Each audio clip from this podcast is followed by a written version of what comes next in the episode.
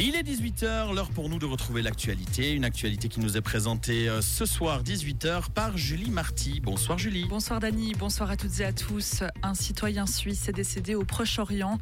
Il aurait été tué lors de l'offensive des islamistes du Hamas, selon le conseiller fédéral Ignacio Cassis. L'homme était un citoyen israélo-suisse âgé de près de 70 ans. Aucune information supplémentaire n'a été communiquée.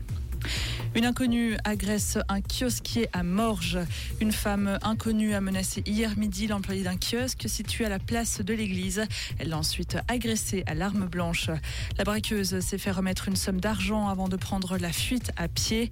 La victime a, elle, a été blessée à l'épaule par le coup de couteau. Ses jours ne sont pas en danger.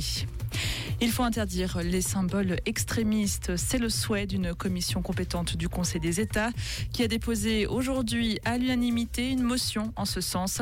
La commission des affaires juridiques du Conseil des États trouve choquant que des symboles extrémistes, notamment nazis, puissent être utilisés ou portés en public sans que cela n'entraîne de conséquences juridiques.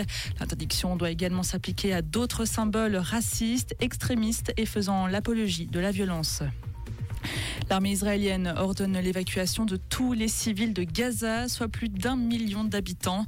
Des annonces qui ont fait réagir à l'international. En Irak, en Iran, en Jordanie, au Bahreïn, des milliers de personnes ont manifesté aujourd'hui en soutien aux Palestiniens. Des manifestations ont également eu lieu après la prière du vendredi au Pakistan et en Afghanistan. En France, un enseignant a été tué au couteau. Un homme armé a tué l'enseignant et fait deux blessés graves dans un lycée à Arras, dans le Pas-de-Calais aujourd'hui. D'après les premiers éléments, l'auteur de l'attaque aurait crié Allah Akbar. Il aurait été interpellé. Merci beaucoup Julie pour les informations. On vous retrouve une dernière fois à 19h pour parler actualité. Comprendre ce qui se passe en Suisse romande et dans le monde, c'est aussi sur Rouge. Et un petit point sur la météo hein, pour vous rappeler que l'augmentation des nuages va arriver durant la soirée avec notamment des premières pluies qui pourraient apparaître sur la région.